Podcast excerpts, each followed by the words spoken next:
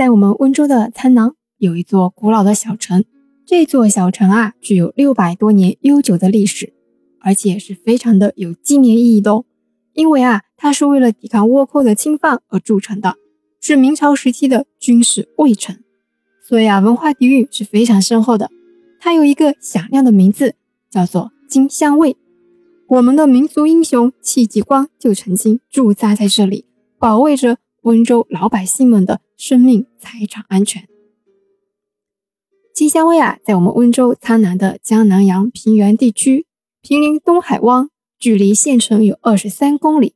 专辑的开头，不惑就说了，古时候的温州欧居海中，就是温州以前的很多地方，其实啊是一片汪洋，而金乡在苍南这个渔港城市里。自然在远古时啊，还是一片海洋。之后海岸线外移，才有了陆地。根据史料的记载，明朝在金乡筑城时啊，还发现了一块碑碣，上面有一句谶语：“大地原从海上来。”明洪武二十年至二十三年开始筑城成衡，金乡卫就此诞生，成为浙南地区的海防重地。以及浙南沿海地区的军事重镇，金乡卫下辖普门、壮士、沙园三个所，管辖的海岸线长达两百多公里，护城河环绕全城，至今保存完好。传达军情的广义，驻扎在北门、南门外在的山下还开辟了教场，供将士演兵习武。城外环水，东南西三个方位都有群山围绕。这就形成了天然的屏障，起到了很好的军事作用。那有听前面郭璞筑城这一集的朋友们都知道，当时啊，郭璞给温州鹿城筑城时啊，是结合了天人合一的思想，根据天上的北斗星座、二十八星宿以及五行来筑城布局。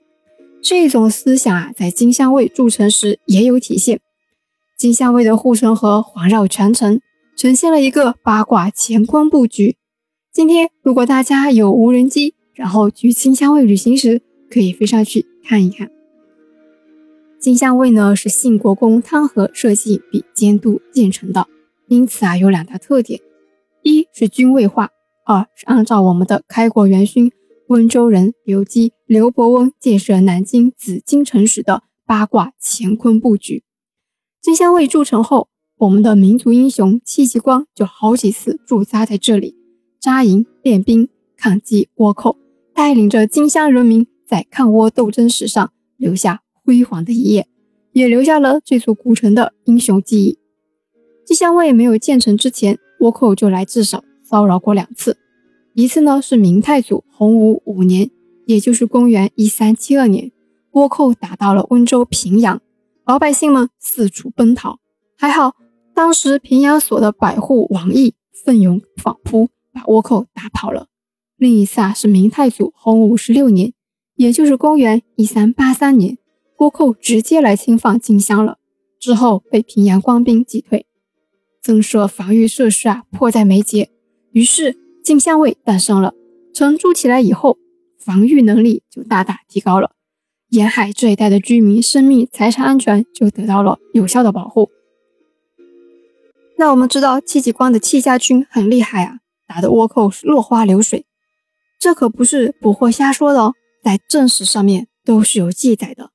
比如我们温州沿海几个县的地方志里面都有记载，因为戚继光都是给倭寇毁灭性的打击，比如全数歼灭，比如连续的水陆交战，基本上倭寇都是被扫平的，所以啊，海上安安静静了八十余年啊，就算是偶尔的骚扰，那也只是余波而已。已经掀不起什么大浪花了。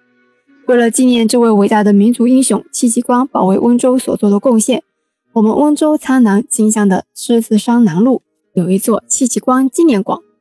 这座纪念馆啊，是戚家军的后人，也就是金乡镇戚氏后裔，在一九九二年的时候所建的，如今也被当作戚家祠堂。今天的苍南金乡，为了纪念抗倭的历史，当地啊会在每年的清明节。在城隍庙里举行清明祭，为纪念在抗倭历史中阵亡的官兵将士。建成六百多年，到现在呢，原本的金乡卫其实啊，已经只剩下护城河和城墙遗迹了。当时的四个城门啊，如今只剩下南门和西门还保留着原貌，而镇内的布局呢，也有所变动。